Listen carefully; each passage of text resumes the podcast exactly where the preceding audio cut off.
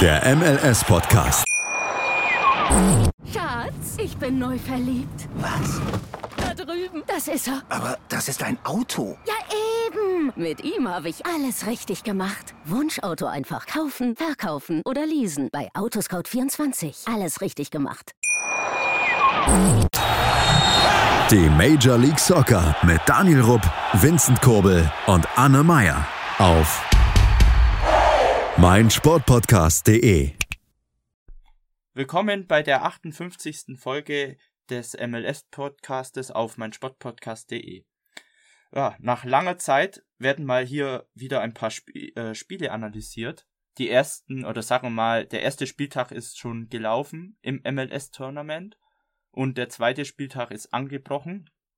Und da werden wir euch mal die besten Highlights und Spiele ein bisschen genauer ja, analysieren, an den Mann bringen. Mit dabei heute sind auf äh, sind oder wie immer Anne Schönen guten Tag. und Daniel. Hi. Ja, dann hätte ich mal gesagt, fangen wir einfach mal in äh, Spieltag 1 bei Gruppe A an mit dem äh, Eröffnungsspiel Orlando City gegen Inter Miami. Was sagt ihr zu diesem Spiel? Boah, ist gefühlt schon wieder drei Wochen her.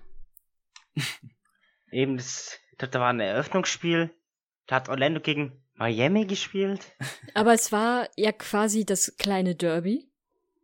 Genau. Und ehrlich gesagt hat Miami das bestätigt, weil sie schon so ein bisschen zum Anfang der Saison bestätigt haben, nämlich dass da noch nicht so viel Gefahr dahinter ist. Während Orlando schon ganz gut überzeugt hat. Also, was heißt gut? Es war jetzt wirklich kein gutes Spiel. Das war einfach nur so ein Spiel der Teams, die aus Zufall mal sich durchsetzen.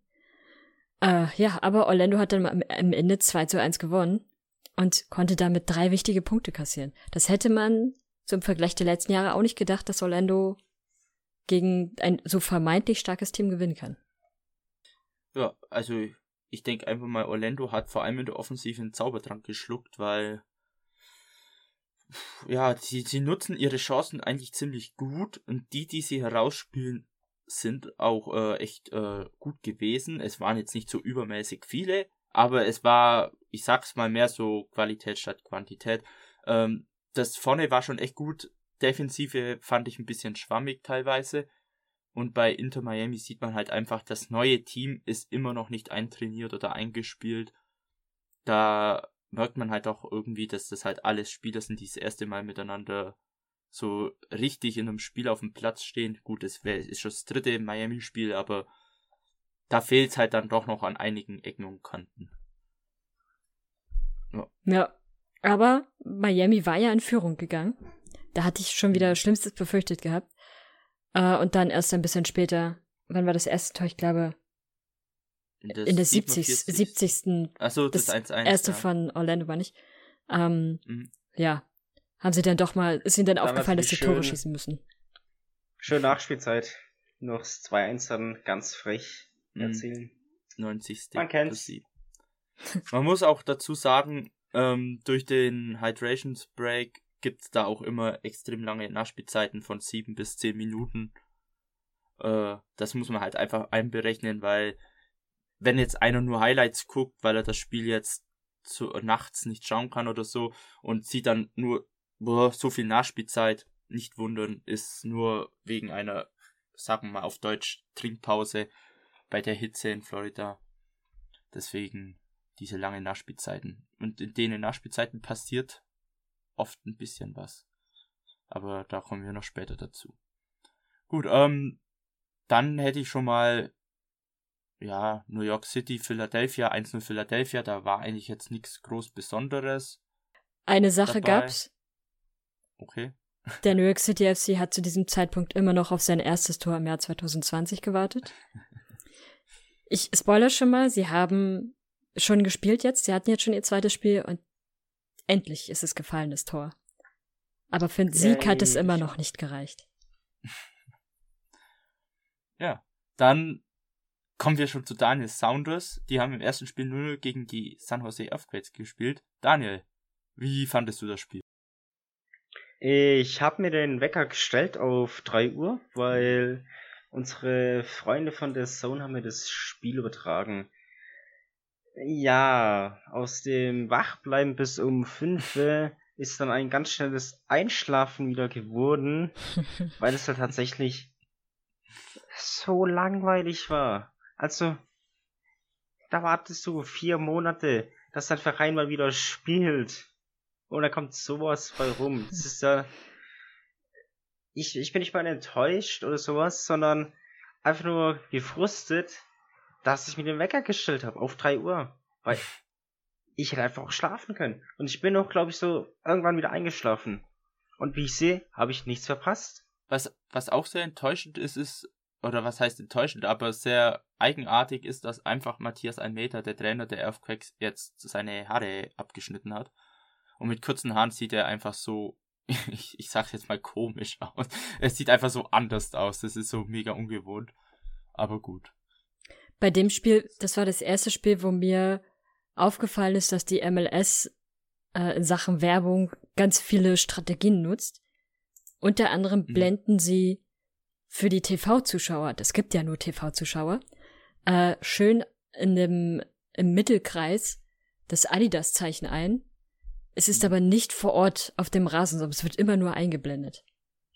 Warte, was? Ja, das, also, das, man, man sieht man sieht, glaube ich, sogar am, äh, wenn Anstoß ist, sieht man das auch immer, weil am Anstoß, am Anfang ist das halt noch leer und dann ja, genau. ist Anspiel und dann. Ach, die, die, die, Sprain ist nicht drauf, während die Spielen. Ich dachte Schade. erst auch, dass, dass, es drauf äh, dass es tatsächlich draufgesprüht wäre.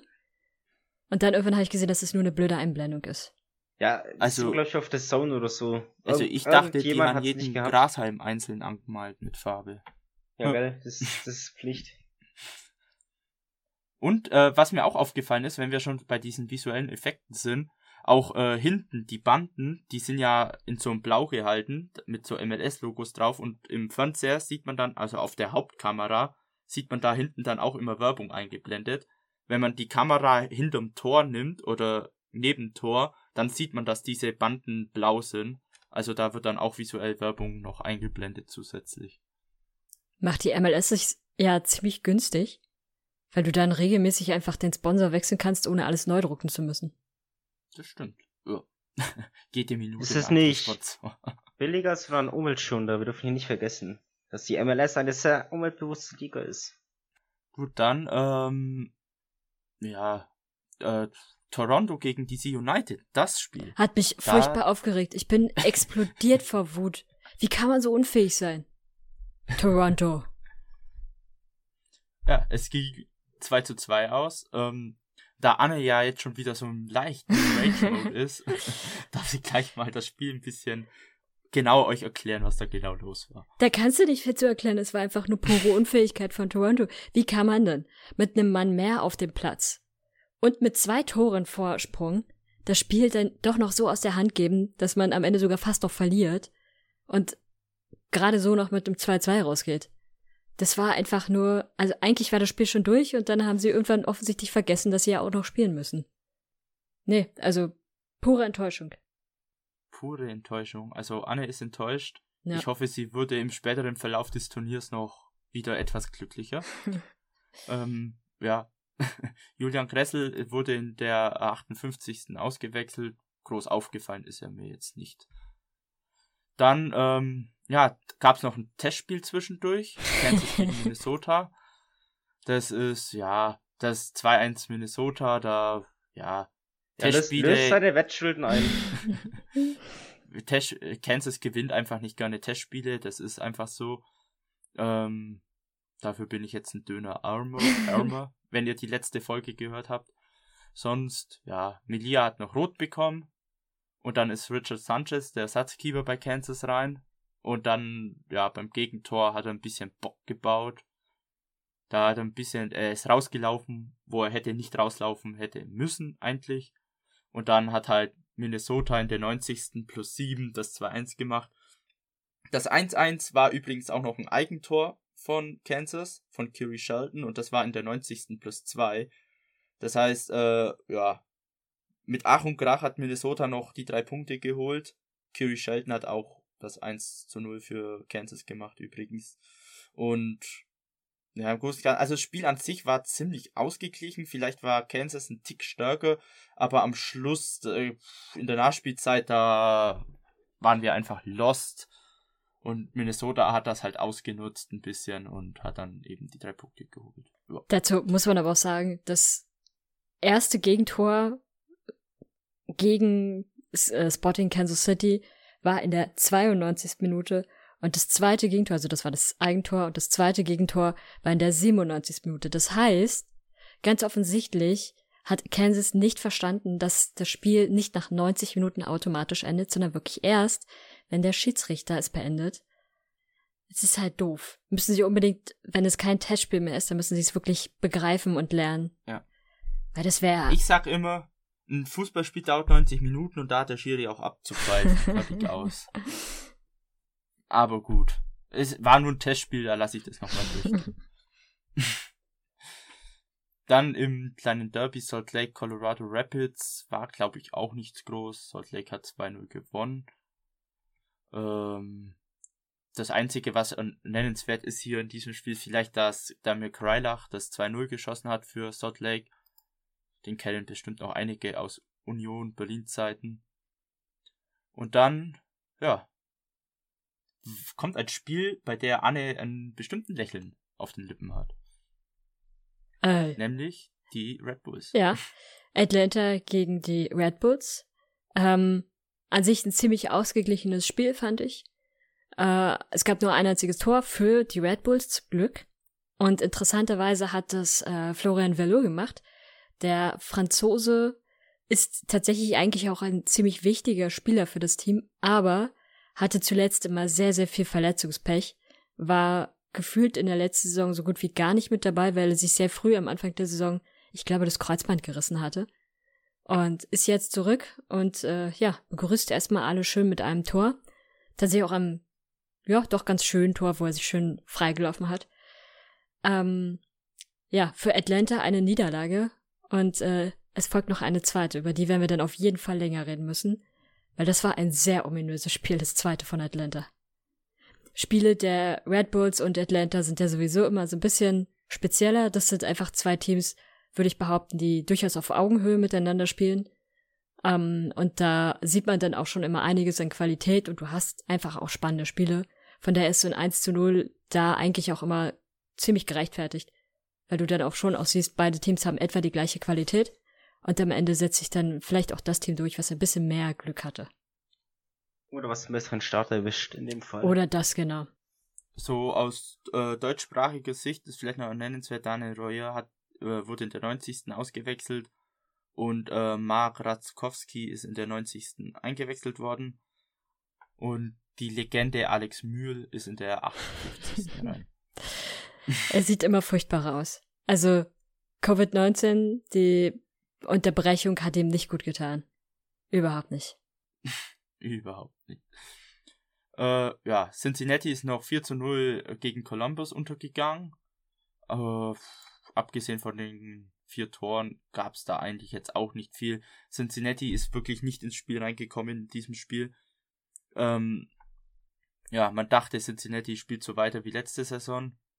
Aber das zweite Spiel ist auch schon hinter sich und das ging anders aus als erwartet, sagen wir mal, aber ja, da werden wir auch länger drüber reden, zufällig. Also man hatte zunächst den Eindruck, dass Cincinnati tatsächlich sich sogar verschlimmert hat über die Pause. Mhm. Ich meine, vier Dinger zu fressen gegen Columbus ist schon eine Hausnummer. Lustigerweise die ähm, MLS Meme Page postet da immer den Klassiker, wenn Spiel 04 ausgeht. Äh, ja, Cincinnati played against Columbus for nothing. Immer wieder das Gleiche. Immer wieder der Klassiker. So, und dann ja, gab's mal ein, äh, wie ich finde, ein sehr interessantes Spiel, LAFC gegen Houston Dynamo. Das endete 3 zu 3. Ähm, Houston hat zwischenzeitlich sogar 3-1 geführt, hat das Spiel aber noch aus der Hand gegeben. Ähm, wie fandet ihr das Spiel? Habt ihr das gesehen? Nö, ich hatte Angst, dass es wieder diesen komischen Kommentator gibt, aber leider gab es ihn beim, bei einem anderen Spiel. nee, ja, das habe ich tatsächlich nicht gesehen. Nee. Nee, ich hab's nicht gesehen, das 3-3. Auch nicht die Highlights. Auch nicht die Highlights. Anne, hast du die Highlights gesehen? Wie gesagt, ich hatte Angst vor dem Kommentator. Also sogar die Highlights hast du da deshalb vermieden? Da sind sie immer. ja, okay, das ist echt schlimm, wenn man den wirklich erwischt. Ja, auf alle Fälle, ähm, was vielleicht äh, ansprechen ist, ist dieses 3-1 von Albert Elis in der 45. plus 5, ähm, was erstmal auf Abseits äh, gepfiffen wurde, was tatsächlich eine sehr knappe Entscheidung war, aber das Abseits wurde dann wieder zurückgenommen, sozusagen, weil noch äh, irgendein Houston-Spieler im Hintergrund, den man erstmal nicht gesehen hat, irgendwie das, äh, diese, äh, was heißt Houston-Spieler, LAFC-Spieler, hat dieses Abseits wieder aufgehoben. Ähm, war ein bisschen kurios, das konnte der Linienrichter wahrscheinlich nicht so sehen durch die ganze Menge, aber deshalb gibt's ja den Videoschiri. Ähm, ja, somit wurde das 3 zu 1 von Albert Ellis doch gewertet. Äh, er hat nach langer Zeit auch wieder getroffen, was vielleicht auch eine schöne kleine Story ist.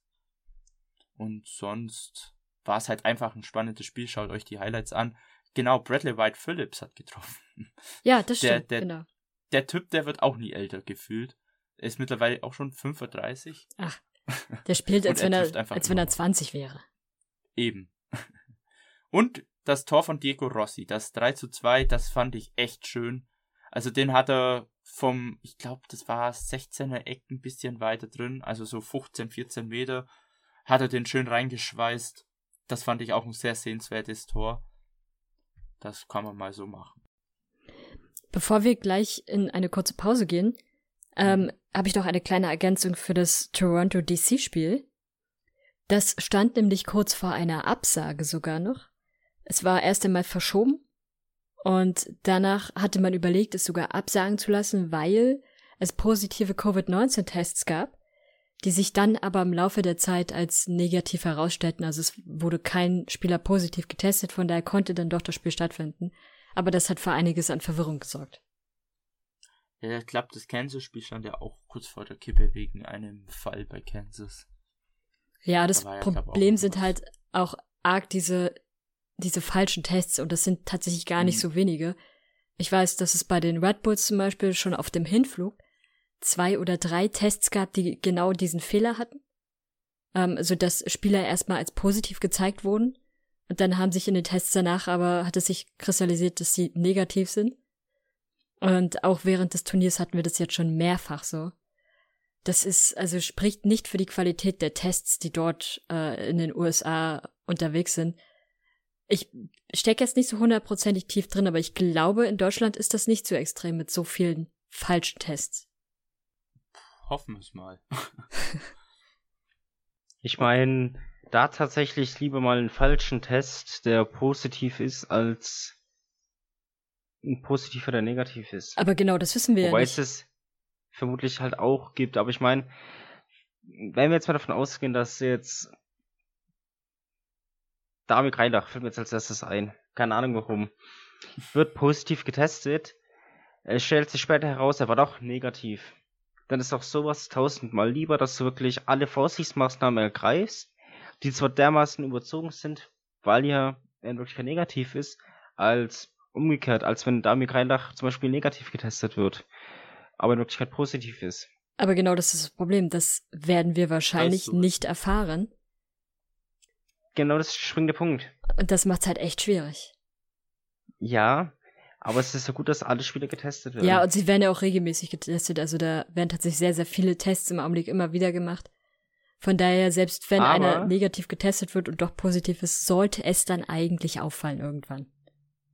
Ich find's halt interessant, dass bei 26 MLS-Teams so viele Fälle eigentlich bekannt sind. Im Vergleich zur Bundesliga, wo ja nur bei Dynamo, Dynamo Dresden so Fälle waren. Das finde ich halt eigentlich echt interessant. Was aber damit zu tun hat, dass der Umgang mit der Presse ein komplett anderer ist. Der, der DFB hat ja ganz klar gesagt, solche Informationen nicht rauszugeben, während die MLS damit sehr offensiv agiert. Ja klar, ich bin hierbei auch ganz klar offen und ehrlich, dass ich der festen Überzeugung bin, dass bei, bei meinem ersten Spielzeug ist einfach mal sicherlich der ein oder andere Spieler positiv getestet wurde, aber halt dann als Verletzung enttarnt wurde, getarnt wurde, damit halt einfach kein medialer Aufschrei herrscht. Genauso ist es auch bei anderen Vereinen. Da kann man doch sagen, was man will. Ja, stimme ich dazu. Aber klar, da geht die MLS halt offen und ehrlich damit um, was ich aber wiederum gut so finde, weil man merkt, hey, das klappt nicht und ist sicherlich ist in der Bundesliga jetzt nichts passiert, also ist kein Spiel oder so gestorben. Ist eigentlich auch eher unrealistisch, aber man darf halt nicht vergessen, dass sowas trotzdem eine Pandemie fördern kann. Und gut, du hast in der MLS jetzt halt ein Dallas FC oder auch Nashville, die nicht am Turnier teilnehmen. Es ist nur ein Vorbereitungsturnier, es ist nichts Schlimmes. Und von daher finde ich es tatsächlich in Ordnung, dass man das offen und ehrlich kommuniziert. Ja.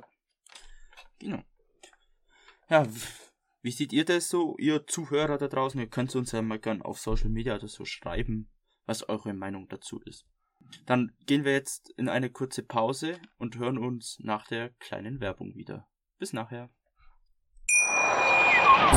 Schatz, ich bin neu verliebt. Was? Da drüben. Das ist er. Aber das ist ein Auto. Ja, eben. Mit ihm habe ich alles richtig gemacht. Wunschauto einfach kaufen, verkaufen oder leasen. Bei Autoscout24. Alles richtig gemacht. Vernimmt sich, was man will, dann wilde Gerüchte entstanden. Fast nichts davon stimmt. Tatort. Sport. Wenn Sporthelden zu Tätern oder Opfern werden, ermittelt Malte Asmus auf meinsportpodcast.de. Folge dem True Crime Podcast, denn manchmal ist Sport tatsächlich Mord. Nicht nur für Sportfans. Und da sind wir wieder nach der kurzen Werbeunterbrechung zurück beim MLS-Podcast auf meinsportpodcast.de. Ja, ähm, ein Spiel haben wir noch im ersten Spieltag und das ist nämlich äh, LA Galaxy gegen die Portland Timbers. Das endete 1 zu 2 und da gab's paar kleinere Dinge, auf die man ansprechen könnte. Ähm, zum einen hat äh, ist Gordon Wild eingewechselt worden, der Deutsche, in der 78. war das, glaube ich. Und ähm, hat dann direkt glaube drei, vier Minuten später ein Tor geschossen, was allerdings abseits war. Ähm, und später hat er dann noch ein, äh, eine Vorlage zu Chicharito gegeben, der das 2 zu 1 machte. Also an sich hat er sehr gut gespielt. Und dann gab es noch eine Szene in der ersten Halbzeit. Ich glaube, da gebe ich mal an Anne ab. Äh, es geht nämlich um den Elfmeter, den LA Galaxy bekommen hat. Also, es ist ja jetzt kein Geheimnis, dass ich so gar kein Fan von LA Galaxy bin und dass es so eines der Teams ist, die ich am unsympathischsten finde. Und diese Szene war mal wieder ein Indikator dafür, weil die Spieler von LA Galaxy stehen kurz vor dem Strafraum, möchten natürlich, das ist auch ihr gutes Recht, aufs Tor schießen und schießen aus ganz, ganz kurzer Distanz gegen einen Portland-Spieler, der dort steht. Und der arme Kerl kann gar nichts anderes machen, als zu versuchen, sich wegzudrehen. Das macht er tatsächlich auch noch. Und trotzdem geht ihm der Ball aus sehr kurzer Distanz auf den Arm. Und sie verlangen dafür natürlich einen Elfmeter, den sie dann auch kriegen. Und äh, das ist schon wieder, also meiner Meinung nach ist es nicht sportsmanlike, aus so kurzer Distanz mit voller Kraft auf jemanden zu schießen und dann noch den Elfmeter zu verlangen. Zumal man auch sieht, dass er gar keine Intention hat, da mit dem Arm hinzugehen. Aber manchmal kommt auch so ein bisschen die, die Rache. Äh, Chicharito setzt sich ran, möchte den Elfmeter schießen und er wird gehalten. Also Elfmeter schon sehr früh. Ich glaube, wann war das? 22. 14? Minute oder so? Oh, oder noch früher? Ja. Also in dem, sehr, sehr früh im Prinzip. Ähm, bekommen sie ihre Chance, es wird gehalten. Die Gerechtigkeit hat gesiegt in dem Fall, fand ich zumindest. Äh, und es war tatsächlich auch sehr gut gehalten. Ja, und sogar den Nachschuss hat er auch noch genau. fest gehabt. Das war auch, ja, im Nachgreifen gut gefangen. Gut. Und dann war es das eigentlich soweit vom ersten Spieltag. Man könnte noch ähm, sagen, das Spiel ist übrigens 1 zu 2 für die Timbers ausgegangen. Hm. Ähm, die LA Galaxy hatte durchaus Chancen. Die haben sie nicht genutzt. Die Timbers hatten ein paar Chancen, die haben sie ziemlich effektiv genutzt. Auch mit durchaus ansehbaren Toren, fand ich. Also es war in Ordnung, soweit. Klingt, klingt so negativ, aber nee, es war tatsächlich ganz gut. Gerade das Tor in der 59. Minute ähm, fand ich an sich schon ganz schön, weil du siehst, was für Fehler LA Galaxy macht. Ähm, sie greifen nämlich die Portland-Spieler überhaupt nicht an. Die haben alle Zeit der Welt im Strafraum, können mit äh, drei Leuten sich quasi den Ball nochmal hin und her spielen. Und äh, ja, dann steht der Stürmer da, wo er stehen soll und macht das Tor am Ende. Also quasi wie aus dem Wir Lärm. wollen halten zu Abstand. Ja, genau. Sie halten sich brav an die Abstandsregel, ist halt nur doof im Spiel. Uns ist recht, weil Galaxy verliert. ja. Gut, dann. Ja, äh, Gruppe A, zweiter Spieltag. Ja, gab's erstmal wieder eine schöne Überras Überraschung beim Homeless FC gegen Vamos Orlando. Denn, ja, wie äh, Dakus Team es auch anders macht, äh, als hätten sie es nie anders gemacht, gewinnen die einfach mal 3 zu 1. Die haben jetzt schon Äh. zwei Spiele gewonnen. Krass. Z- Zwei Spiele, das ist gefühlt mehr wie seitdem sie 2015 in der Liga sind. Ja. Vor allem längste Siegesserie, das darf man halt auch nicht vergessen. Wahrscheinlich auch noch. Aber es Also, bestätigt, aber- bestätigt sich mal wieder, der Heimvorteil in der MLS ist nicht abzustreiten. Eben. Ja. Sie sind halt echt die Bedingungen gewohnt. Gut, das könnte man bei Miami jetzt auch sagen. Aber Orlando wird das wahrscheinlich schon ausnutzen, und vor allem, weil halt das Disney Resort auch noch in Orlando ist.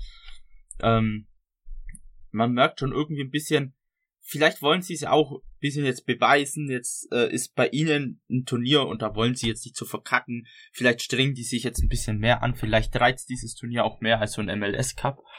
Aber man merkt wirklich, äh, sie spielen ganz neu irgendwie. Äh, wobei das Team ja eigentlich kaum Veränderungen hatte. Und man merkt auch, dass Galese einfach ein viel besserer Keeper als ähm, Rowe ist. also der hat da schon ein paar Bälle rausgeholt, soweit. Und Aber nicht so Miller- eine, so eine frische Frisur wie Rowe. Das stimmt. Ja, ja gut. Und Ähm, man darf halt, ist schon auch fresh.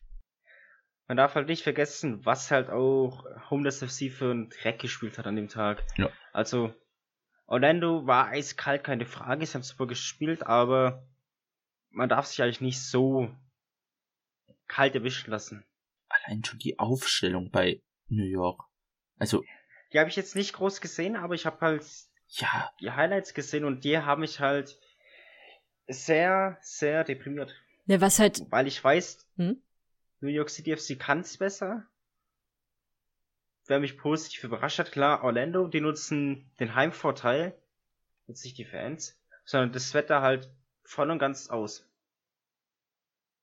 Und so steht halt nach zwei Spielen bei sechs Punkten und ein Torverhältnis von 5 zu 2.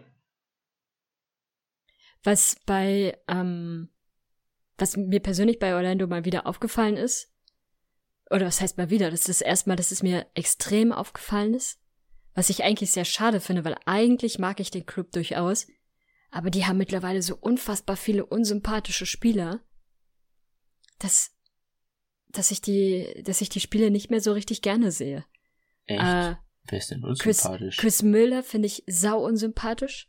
Sein Tor, sein abgekupferter Torjubel ist halt schon irgendwie, hm, und von der Art wirkt einfach, aber das ist was rein Subjektives. Nani ist unfassbar unsympathisch. Und, ähm, ach, wie heißt denn dieser Spieler?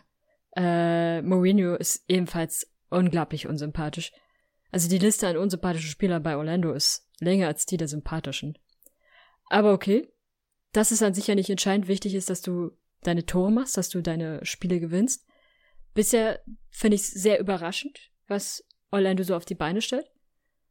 Und mal gucken, sie müssen sich natürlich jetzt trotzdem noch weiterentwickeln, weil in der nächsten Runde, wonach es ja bei ihnen aussieht, warten dann doch mal stärkere Gegner, äh, die, wo man ganz schnell ganz große Probleme kriegen könnte bei Orlando, finde ich. Dann kommen wir zum zweiten Spiel der Gruppe A, Philadelphia Union gegen Inter Miami. Äh, Philadelphia hat 2 zu 1 gewonnen und ähm, abgesehen davon, dass das Spiel sehr äh, deutschlastig, sag ich mal, war, denn die zwei äh, Philly-Torschützen waren einmal Kai Wagner der einfach mal einen Fernschuss, ich glaube außerhalb des 16ers sogar, Ja, ja. abzog in der fünften Minute und äh, schön im Winkel unten, also unten ins Eck, jetzt nicht oben Winkel, unten ins Eck, schön reingezogen äh, gezogen hat. Also war echt ein sehr schöner Treffer, fand ich. Hast du die Highlights gesehen? Also sorry, dass ich jetzt unterbreche, aber Mhm. der war eher zentral aufs Tor und nicht in Der war, untere Ecke der rein. war, weiter, äh, war eher unten gehalten. Der war zentral. Der war zentral aufs Tor, aber halt flach. Und er wird halt abgefetscht, deswegen ist er rein. Ich meine, klar, das Tor, das war ansehnlich, das ist halt so ein klassisches Tor vom Außenverteidiger, keine Frage, aber man muss es jetzt nicht so in den Himmel loben, weil so besonders war das jetzt halt nicht. Da Wie gibt's, das heißt Himmel, und ich habe nur gesagt, dass es ganz nett war. Ja, aber da gibt's um einiges nettere Tore, die es Ja. eher verdient hätten, erwähnt zu werden. Unabhängig davon, dass Kai Wagnitz Deutscher ist. Die nicht vorhandenen Seattle-Tore. jetzt, jetzt, jetzt wird's persönlicher. Ähm, ja, dann Inter Miami glich aus zum 1-1 durch Pizarro. Und dann hat noch Kasper das 2 zu 1 in der 63. gemacht. Kasper Prilsipil, keine Ahnung, ich nenne ihn. Kasper. Witschalfko. Ich kann kein Polnisch. Äh, ja. Und, ähm, ah ne, da gab's ja doch noch mal in der Nachspielzeit eine brenzliche Situation, wo auch Kasper verwickelt war. Ja, ähm, tatsächlich hattest du mich darauf mit aufmerksam gemacht und ich glaube, wir waren uns da auch ziemlich sicher. Ähm, äh, Reigns kriegt da eine gelb-rote Karte, aber irgendwie ist die Situation schon ein bisschen sehr speziell und ich persönlich hätte gesagt, das wäre, das ist keine gelbe Karte, weil beide laufen und äh, Kasper stolpert dann so ein bisschen. Natürlich gibt's da eine minimale Berührung, aber du siehst halt auch, dass sein Gegenspieler äh, wirklich die Hände wegnimmt und sich sogar auch von ihm entfernt, um auch zu signalisieren, so hey, keine Intention, ihn zum Fallen zu bringen. Ähm, und er stolpert dann mehr oder weniger auch über sich selbst. Da war jetzt meiner Meinung nach nicht unbedingt, äh, war es jetzt nicht gelbfähig. Aber man muss auch dazu sagen, wahrscheinlich hat der Schiedsrichter es schon deshalb gemacht, weil ähm, er der letzte Verteidiger sozusagen noch war und dementsprechend eine klare Torschance verhindert wurde. Ja, Ich finde, es war Ansatzverweis. Um jetzt mal so die Gegenseite zu beleuchten, weil. Dich hat keiner gefragt. Danke. Nein, aber für die, die es interessiert, mal meine Meinung. Äh, niemand? Konter, Kasper gegen Reines. Klar, es ist ganz mal der Zweikampf, wobei es für mich seitens Reines ein bisschen zu viel Kontakt ist. Zu viel Kontakt im Sinne von, er berührt den, Kasper will so weiterlaufen, aber kann sich nicht halten und fällt dann. ja, aber das war, das war Klassisches Beispiel. keine Berührung, das war eher so Beispiel, ein Höhe. Mittellinie. Kontakt reicht aus für ein taktisches Foul. Weil das Foul war taktisch. Ich meine, weil das jetzt ganz normal das Foul Höhe Mittellinie wäre und Verteidigung wäre da. Mein Gott, dann wäre es nicht mal eine gelbe Karte, aber es war ein taktisches Foul. Das darf man halt nicht vergessen. Und der Kontakt war da, deswegen ist es bei Rule gelb. Er hatte schon gelb, deswegen gelb-rot. Weiß nicht. Ich sehe es ein bisschen anders, aber gut. Ihr könnt gerne mal da draußen reinschreiben, was ihr von der Situation haltet. Die Situation ist hier nicht in den Highlights, aber dennoch, wenn Doch, ihr auf der Seite der MLS geht, bei dem Spiel einfach ein paar Videos auscheckt. Da ist eines davon die gelb-rote Karte. Ähm, man sieht dieses Foul in den Highlights. Nein! Doch. Ich hab's auf, Ich habe ich die hab's Highlights auf, vorhin ich gesehen. hab's auf YouTube gesehen und auf MLS Highlights. Ja, die Ja, waren in und beiden drin. Ich habe die MLS-Highlights gerade noch angeschaut, damit ich auch keinen Stuss erzähle und ich musste ein extra Video aufmachen. Anne, wo hast du's geguckt? Ich musste auch ein extra Video aufmachen bei den Okay. MLS-Highlights. Ich, hab- ich hab's echt Aber gesehen. wenn wir uns mal die Gruppe A angucken, da hat sich schon was entschieden. Mhm. Wir haben nämlich zwei Mannschaften, die jeweils sechs Punkte haben. Das sind äh, Philadelphia Union und Orlando. Und wir haben zwei Mannschaften, die keine Punkte haben. Das ist Miami und das ist der New York City FC. Das heißt, beide Teams sind de facto raus. Da, da, da, Das hätte mich- Hätte mich jemand gefragt, wie ich die Gruppe einschätze, hätte ich gesagt, dass Philly neun Punkte hat und Orlando, New York und Miami jeweils null. Auch wenn es nicht geht. Aber das wäre jetzt meine Einschätzung gewesen. Nein, Spaß. Orlando hat es definitiv verdient. Die sind somit die Überraschung in diesem Turnier. Ich würde sogar so weit gehen und sagen, hey, so wie die spielen, haben die gute Chancen, es weit zu schaffen. Mhm. Wie weit steht in den Sternen. Und natürlich Philadelphia hat die Leistung bestätigt, die man von ihnen erwartet. Weiterkommen. Dem ist nichts hinzuzufügen. Gut, dann werden wir jetzt noch mal kurz in eine kleine Werbeunterbrechung gehen. Wir hören uns gleich wieder. Schatz, ich bin neu verliebt. Was? Da drüben. Das ist er. Aber das ist ein Auto. Ja, eben. Mit ihm habe ich alles richtig gemacht. Wunschauto einfach kaufen, verkaufen oder leasen. Bei Autoscout24. Alles richtig gemacht. Willkommen zurück nach der kleinen Werbeunterbrechung beim MLS-Podcast auf meinsportpodcast.de. Ja, wir werden noch ein bisschen über den restlichen zweiten Spieltag reden und wir beginnen mit einem Spiel von Pannenkeeper und vielen Toren, nämlich Vancouver gegen die Earthquakes. Das endet nämlich torreich 3 zu 4 und ja, da kann einer von euch ja mal ein bisschen was drüber erzählen. Wollen wir erst über die wichtigste Sache reden? Dann ich muss, fang an. ich muss ähm, meine Aussage von vor ein paar Wochen äh, doch revidieren. Man muss auch einsehen, wenn man wenn man falsch lag. Äh, und ich möchte mich, äh, ich möchte dafür alle um Entschuldigung bitten. Das Trikot von den Earthquakes ist doch sehr hässlich. Also das kann man sich nicht ansehen. Ich dachte ja, auf den Bildern sah das immer wirklich ganz okay aus. Und dann dachte ich so, ja, mit dem Sponsor zusammen geht es noch. Aber ich habe es jetzt im Spiel gesehen und nee, also wie ein Schlafanzug im Prinzip, wie so ein billiger Schlafanzug, den du auf dem Grabeltisch bei Kick bekommst. Oh, furchtbar. Aber die Earthquakes haben Moral in diesem Spiel gezeigt, weil zuerst lagen sie zurück. Und äh, ja, das war, wenn ich ehrlich bin, das Spiel der schlechten Tore, der schlechten Torhüter und der ganz schlechten Verteidigung. Hm. Weil da war, gab's viele Tore, die dürfen so nicht existieren. Aber ja, vielleicht lag es auch an den Trikots. Was, Daniel- was haltet ihr von den Trikots? Also ihr Zuhörer da draußen, weil könntet uns mal gerne schreiben, denn im Internet gab's eben diese zwei Parteien, die einen, die das echt schick fanden und die anderen, die so mehr auf Annes äh, Seite stehen und sagen, dass es einfach scheiße ist und schlafanzugmäßig aussieht. Was sagt ihr dazu? Das ist ein sehr kontroverses Trikot, finde ich eigentlich. Ähm, und die haben etwas gewagt. Haben sie reingeschissen oder nicht? Schreibt uns mal gern. Also bei mir sind sie auf Platz 24 im Trikot-Ranking. Und, Von 25. und sind sie da immer noch oder muss der nachbessern? Hm, bei dir sogar auch, wenn es dann auf Platz 24. Äh, ich stehe weiterhin dazu da, weil lediglich das Trikot von Inter Miami noch hässlicher ist. Oh, das stimmt. Wobei es da ist Tagesform, finde ich. Die Tagesform. Ja. Was man speziell noch ansprechen muss, dass halt Daniel Vega, der Keeper der Earthquakes, echt kein gutes Bild abgegeben hat. Also, der hat auch einmal, das war, glaube ich, beim 3-1, hat er, ähm, wollte er zum Außenverteidiger spielen, der fast an der Außenlinie stand und schlägt dann den Ball raus und in der Mitte laut halt, ähm, da, da Jom war's von den Whitecaps und fängt halt den Ball ab und haut ihn rein. Also das war ein Torwartfehler, den darf eigentlich niemandem passieren. Ähm, bei Vega ist eh schon so eine Sache, der hat entweder richtig gute oder richtig schlechte Spiele, er ist 36.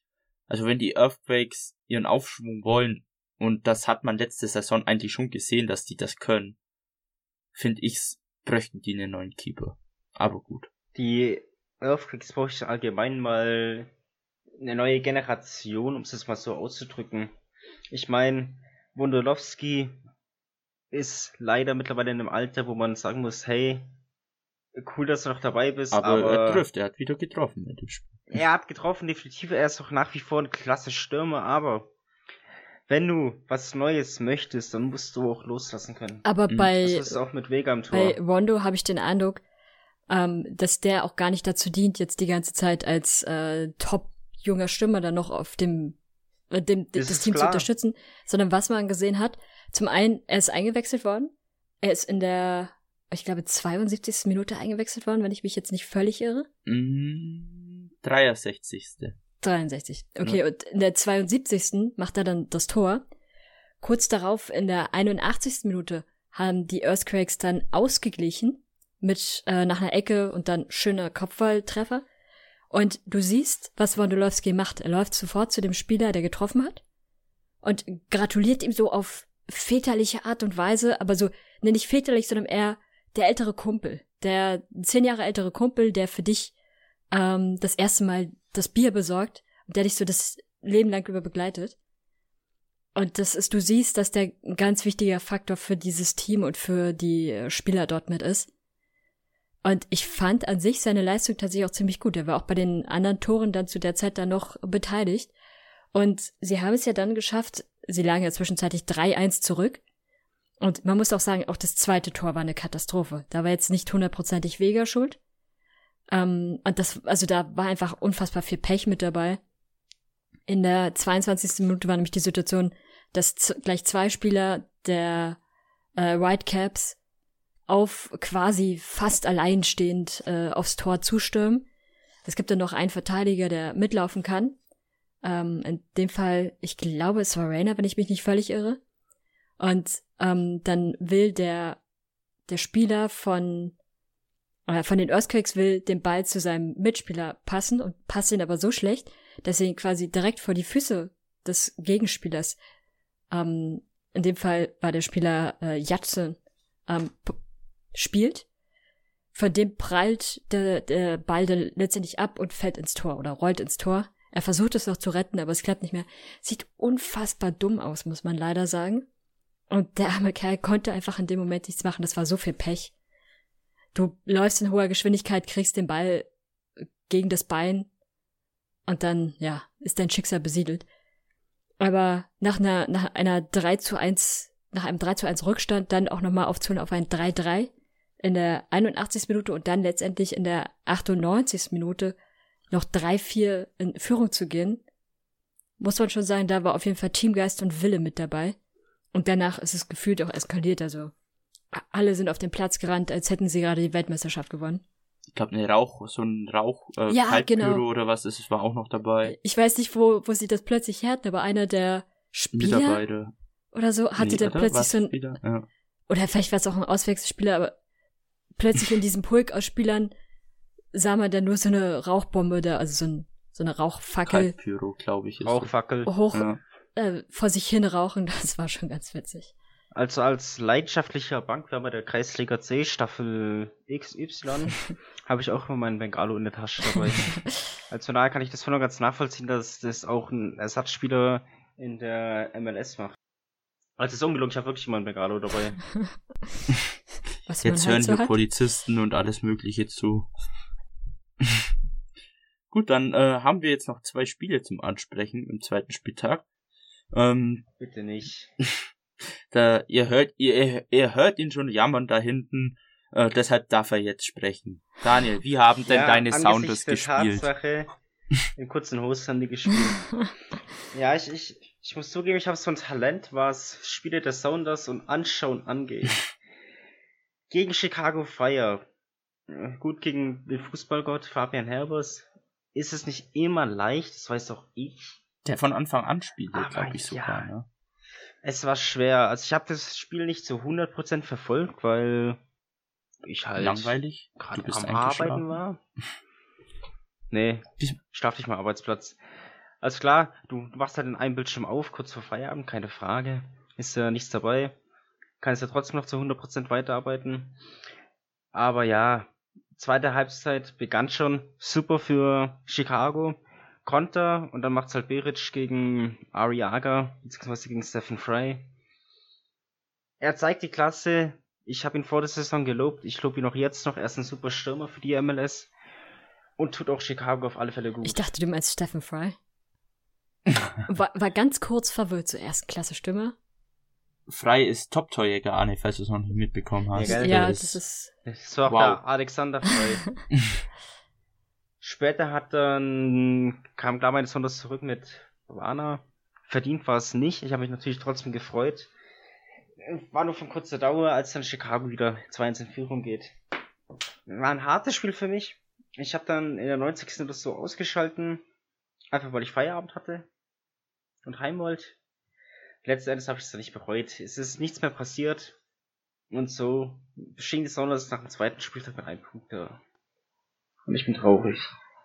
Ach, Daniel, was, was ist denn das, was ist euer dritter Gegner? Das müsste doch Äh, Vancouver sein. Ja, komm, also, Die müssen wir schlagen, aber die, die Sache ist halt schlicht und ergreifend, dass San Jose jetzt auch schon äh, vier Punkte hat. Äh, von daher, ja, darf einfach, du musst einfach hoffen, dass die Quakes gewinnen gegen Chicago und dann ihr gewinnt und dann seid ihr noch weiter. ja, Irgendwie so. Immerhin besteht ja noch eine hin. Chance. Sei froh, dass du kein Fan von Miami oder dem New York City FC bist. Weil dann wüsstest du, dass du raus bist. Dann, als Fan von New York City FC hätte ich andere Sorgen, als in der Vorbereitungsturnier auszuscheiden. Stichwort eigenes Stadion. Habt dann- ihr, habt ihr auf dem Plan übrigens gesehen, dass es dort auch äh, in diesem Disney Resort Baseballplätze gibt? jo. Ja. Ich habe mich ja schon, also ich wundere mich ehrlich gesagt, warum die Spiele von New York City FC nicht einfach auf so einem Platz stattfinden. Gewohntes Umfeld sozusagen. Ja, dann wäre das ja für die ein Heimspiel. Das ist eine gute Frage, Anne. Naja, ähm, dann haben wir noch Atlanta gegen Cincinnati. Oh ja. Überraschendes Ergebnis, denn Cincinnati hat 1 zu 0 gewonnen. Und Atlanta hat, Was ist daran überraschend? durch Frankie Amaya. Ähm, aber Anne hat da noch ein bisschen mehr anzumerken bei dem Spiel. also erstmal hat ähm, Atlanta zwei Spieler verloren, weil zwei Spieler mit gelb-rot oder gar komplett rot vom Platz geflogen sind. Beide tatsächlich auch verdient, muss man sagen.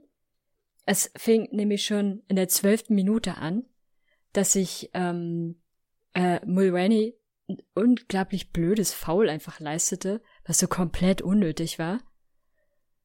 Äh, ja, zu spät in den Gegenspieler reinrutschen, beziehungsweise reinrennen, es war ja nicht mehr rutschen. Komplett unnötig, kann man sich vor allem in der 12 Minute sparen, weil in der 26. Minute passierte dann nämlich das, was halt dann so passiert. Kurz vor dem Strafraum versucht er zu verteidigen und äh, ja, grätscht den anderen Spieler um. Und dann gibt es die zweite gelbe Karte und zu dem Zeitpunkt war Atlanta dann in Unterzahl mit einem Mann weniger.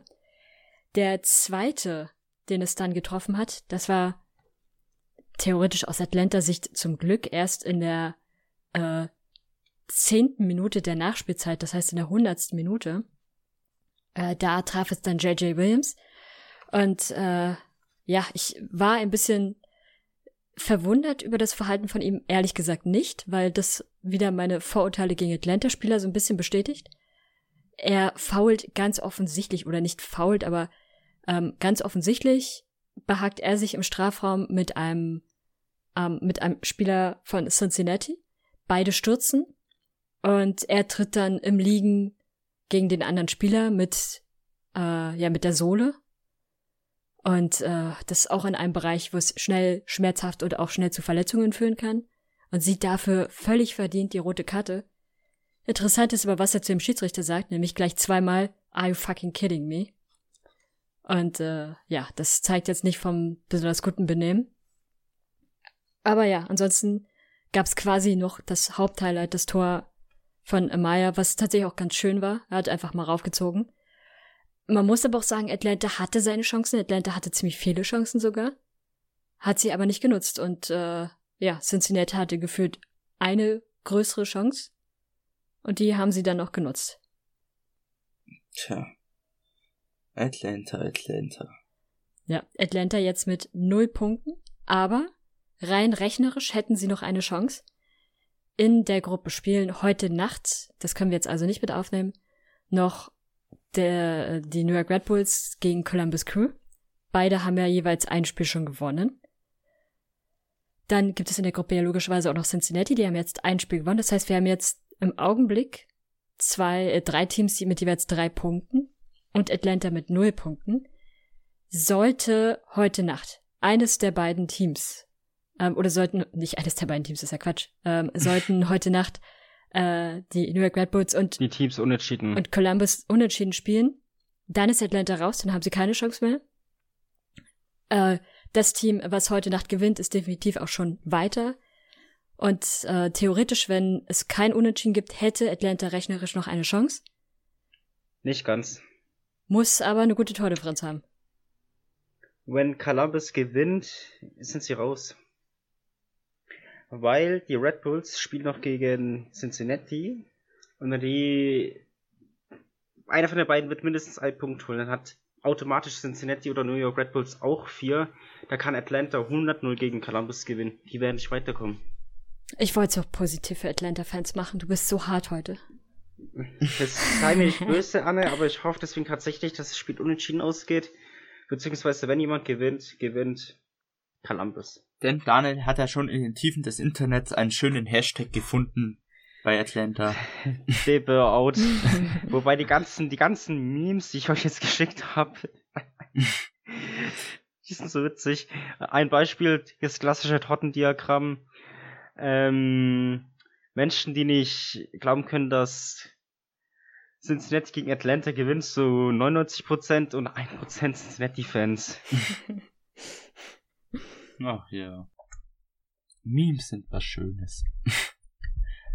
Gut, habt ihr noch irgendetwas zu sagen, so zu den zwei Spieltage oder allgemein? Ich finde schön, dass die MLS wieder zurück ist.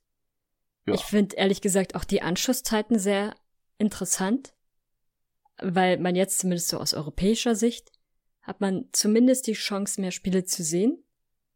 Zumindest ein Spiel, das ja immer um, glaub, 15 Uhr beginnt. Oder? Mm, Ich, nee, ich glaube, das schwankt auch immer noch leicht, aber so zumindest so zum Nachmittag hin. Ja, die spielen auf alle Fälle da, wo ich noch auf Arbeit bin. Deswegen ist es auch für mich nicht anschaubar. Ja, gut, wenn man in der bayerischen Provinz ist, dann geht das natürlich Hey. nicht, aber Ich hübsch die Provinz auf. Für, für andere ist das, äh, ist das vielleicht durchaus machbar, teilweise. Ähm, aber auch so, wenn man morgens wach wird, laufen in der Regel irgendwie noch Spiele.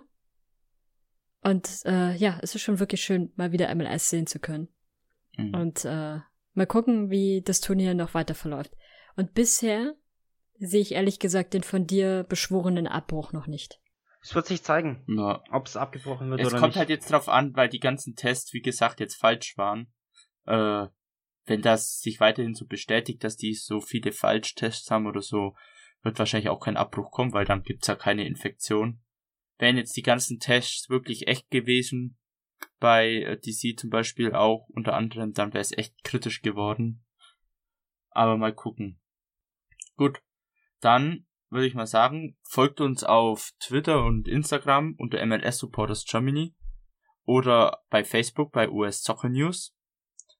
Ähm, sonst auf TikTok werden wir niemals sein. Macht euch keine Hoffnung. Ähm, Wir haben ja Verantwortung. ich bin noch 22, ich habe Verantwortung. Nein. Ich downloade mir kein TikTok. ähm, ja, sonst noch, äh, bewertet uns gern auch mal auf iTunes oder lasst uns Bewertungen da. Sch- Schreibt uns auch gern Themen, über die wir reden sollen oder gibt uns Feedback.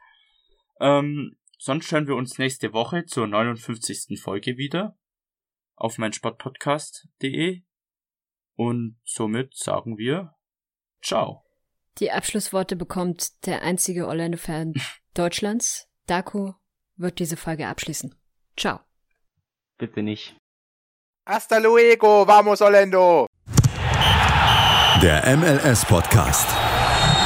Die Major League Soccer mit Daniel Rupp, Vincent Kurbel und Anne Meyer auf meinsportpodcast.de. Schatz, ich bin neu verliebt. Was? Da drüben. Das ist er. Aber das ist ein Auto. Ja, eben. Mit ihm habe ich alles richtig gemacht. Wunschauto einfach kaufen, verkaufen oder leasen. Bei Autoscout24. Alles richtig gemacht. Wie baut man eine harmonische Beziehung zu seinem Hund auf? Puh, gar nicht so leicht. Und deshalb frage ich nach, wie es anderen Hundeeltern gelingt, beziehungsweise wie die daran arbeiten. Bei Iswas Dog reden wir dann drüber. Alle 14 Tage neu mit mir, Malte Asmus und unserer Expertin für eine harmonische Mensch-Hund-Beziehung, Melanie Lippisch. Ist was, Dog? Mit Malte Asmus. Überall, wo es Podcasts gibt.